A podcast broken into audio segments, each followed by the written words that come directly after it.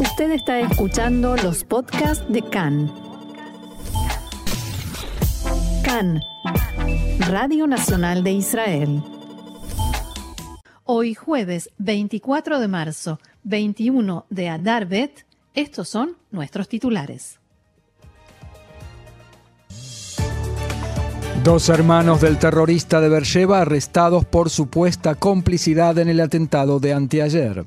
El presidente ucraniano Zelensky llama a los pueblos del mundo a manifestarse a un mes de iniciada la invasión rusa.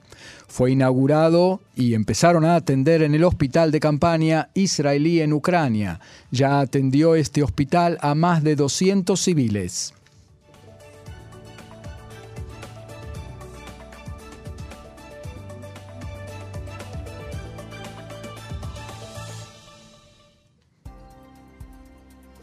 Vamos entonces al desarrollo de la información que comienza con la investigación del atentado de anteayer en Beersheba. El Tribunal de Paz de Ashkelon extendió el arresto de los dos hermanos del terrorista Muhammad Abu al-Kian de la ciudad beduina de Jura bajo sospecha de que sabían de sus intenciones y le suministraron el cuchillo. Ambos niegan las acusaciones. Uno de los hermanos tiene prontuario con delitos de seguridad. Ayer se llevaron a cabo los funerales de las cuatro víctimas fatales del atentado. Miles de personas acompañaron sus restos en su camino final. En el nuevo cementerio de Beersheba fueron enterrados el enviado de Chabad, rabino Moshe Kravitsky, de 46 años de edad, Lora Itzhak, de 43, y Menachem Yehezkel Menuhin, de 67. En el cementerio del Moshav Gilad fueron sepultados los restos de Doris Yahves, de 49 años de edad. Los representantes del gobierno y funcionarios que asistieron a los funerales fueron recibidos con protestas y gritos e incluso interrumpidos durante sus discursos. Las protestas comenzaron inmediatamente después del atentado en Beersheba con la salida espontánea de habitantes de la zona a manifestar con banderas y pancartas improvisadas, acusando al gobierno de ser responsable de la violencia e inseguridad en la zona. Entre ellos, el ministro de la diáspora, Nachman Shai, y la titular de la cartera de educación, Ifat Shasha Bitton, recibieron este tipo de gritos e insultos en los funerales. El ministro de Seguridad Pública, Omer Barlev, asistió al funeral de Doris Yahves, donde dijo que tuvo lugar un incidente terrorista asesino llevado a cabo por un vil asesino que mató mujeres solo por el odio que ardía en él y cometió este crimen atroz. El ministro provocó la indignación y reacción de los presentes cuando prometió atrapar, encarcelar y hacer justicia con el terrorista que, recordemos, fue abatido y murió en el lugar del atentado. Más tarde, Barlev explicó que le habían pedido a último momento que hablara en el funeral y se confundió al decir que cualquier cómplice, o más bien cuando quiso decir que cualquier cómplice del terrorista sería llevado ante la justicia. En la policía estimaron que en los próximos días habrá nuevos intentos de perpetrar atentados. En reuniones de análisis llevadas a cabo ayer en la policía fue acordado que Jerusalén y el Monte del Templo en particular son los focos más sensibles. Una fuente dijo a Khan que no se puede trazar una relación clara entre los atentados perpetrados durante las últimas cuatro semanas, pero está claro que algo ocurre. También se nota un aumento de la incitación a la violencia. El titular del partido árabe israelí Ram, Mansur Abbas, reiteró su condena al atentado en Beersheba y dijo que, abro comillas, no cabe duda de que toda la sociedad árabe condenó el acto criminal. En diálogo con Khan, Abbas advirtió a los políticos, tanto árabes como judíos, de no utilizar un lenguaje que podría aumentar la escalada indicó que la sociedad beduina no ha sido atendida en sus necesidades durante décadas y ningún gobierno logró enfrentarse correctamente con los desafíos que ella presentaba. Mansur Abbas subrayó, el gobierno actual es el único que ha aceptado su programa para erradicar la violencia y el crimen en el sector árabe. El líder árabe dijo también que quien perpetró el atentado ha pagado el precio pero no se debe castigar a su familia porque ello hará aumentar el odio. Por el contrario, el titular del partido de ultraderecha sionismo religioso, diputado Bezalel Smotrich, dijo que para generar una disuasión inequívoca, se debe demoler la vivienda de la familia del terrorista y anularles la ciudadanía. Smotrich agregó que, abro comillas nuevamente, hay una gran medida de hipocresía en la condena al atentado por parte de Abbas, puesto que el movimiento islámico al que pertenece niega de modo absoluto al Estado de Israel como Estado judío. Por su parte, el primer ministro Bennett felicitó a los dos civiles que abatieron al terrorista. Ellos actuaron con ingenio y coraje y sencillamente salvaron vidas, dijo el primer ministro. El terrorista identificado como Muhammad Galeb Abu al-Kayyan fue abatido con disparos por dos civiles armados luego de que rechazara los llamados a deponer su arma. Bennett agregó, se merecen una medalla, no menos que una medalla. Así es como todos los israelíes deben actuar en caso de un ataque terrorista, palabras del Premier. Ayer, un día después del atentado en Beersheba, el gobierno anunció la fundación de 10 nuevos poblados judíos en el Negev. El gabinete aprobará la medida en su próxima reunión el domingo. De acuerdo con el programa, cinco nuevos poblados, que se llamarán poblados en los suburbios de Arad, serán erigidos como parte del programa más amplio de crear una cuenca poblacional en el Negev. También se someterá a la aprobación del gabinete la creación de cinco localidades más sobre la ruta que va de Beersheba a Dimona. Además tratarán sobre la construcción de una zona industrial y ocupacional en la región.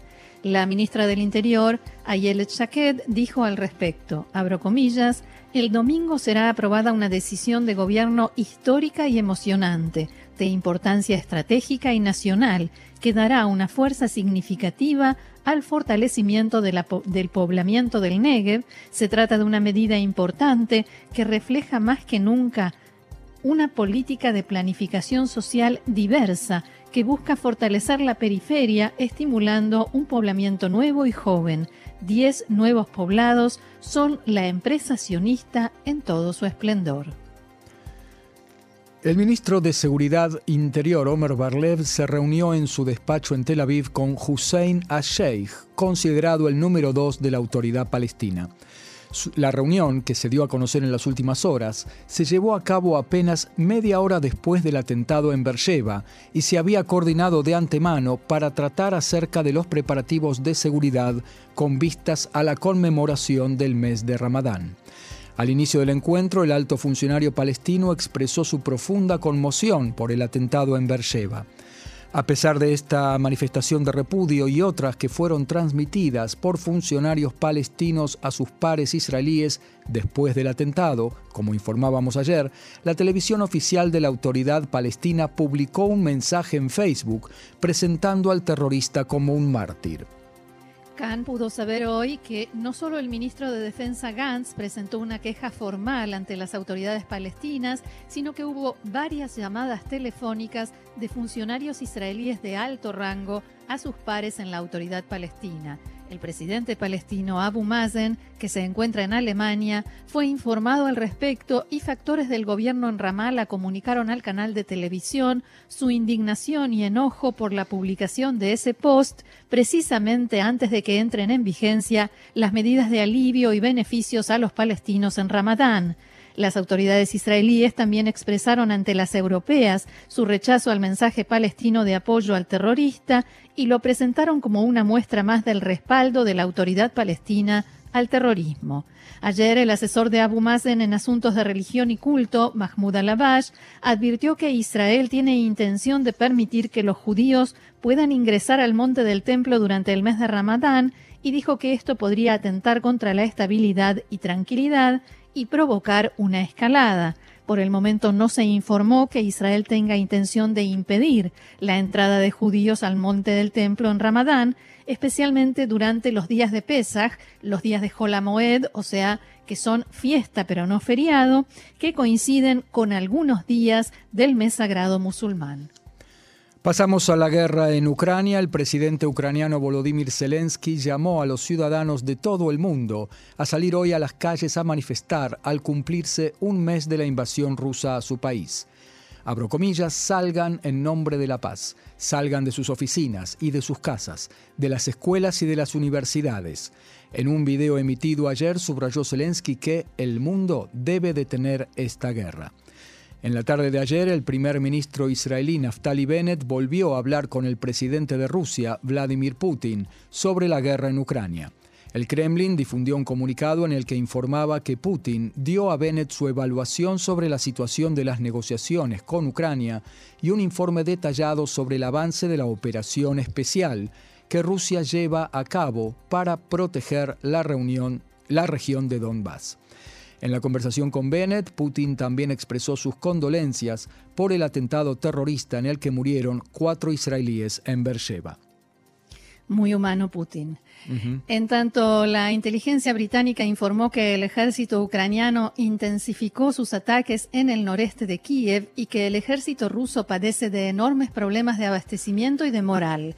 Del informe actualizado de los británicos surge que posiblemente fueron reconquistadas dos aldeas en las afueras de Kiev y quizás logren las tropas ucranianas rodear a unidades del ejército ruso en otras dos ciudades. En el mismo tema, el secretario de la OTAN Jan Stoltenberg dijo que el presidente de Rusia, Vladimir Putin, cometió un grave error al lanzar una guerra contra Ucrania por menospreciar la dimensión de la resistencia ucraniana a la invasión.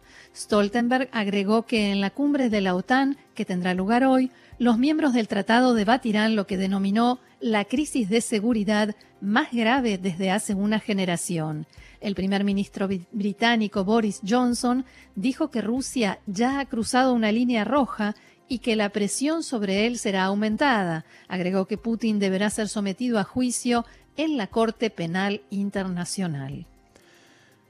El hospital israelí de campaña en Ucrania, Kohav Meir, eh, comenzó a funcionar ayer en la zona de Lviv y ya atendió a cerca de 200 civiles ucranianos y muchos más, muchos más aguardan su turno.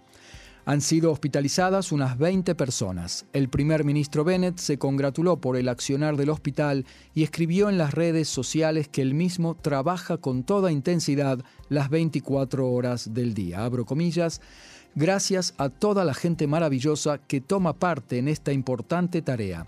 Se trata de prestar un hombro cálido a los refugiados de Ucrania, dijo Bennett. Cambiamos de tema y hablamos ahora del descongelamiento de las relaciones entre Israel y Turquía. En los márgenes de una convención de energía en París se produjo un encuentro relámpago entre la ministra de Energía de Israel, Karin El Arar, y su par turco, Fatih Dunmes. El ministro turco le hizo saber a la ministra El Arar que está interesado en visitar Israel para tratar una serie de temas. La ministra le respondió que el personal profesional coordinará la visita.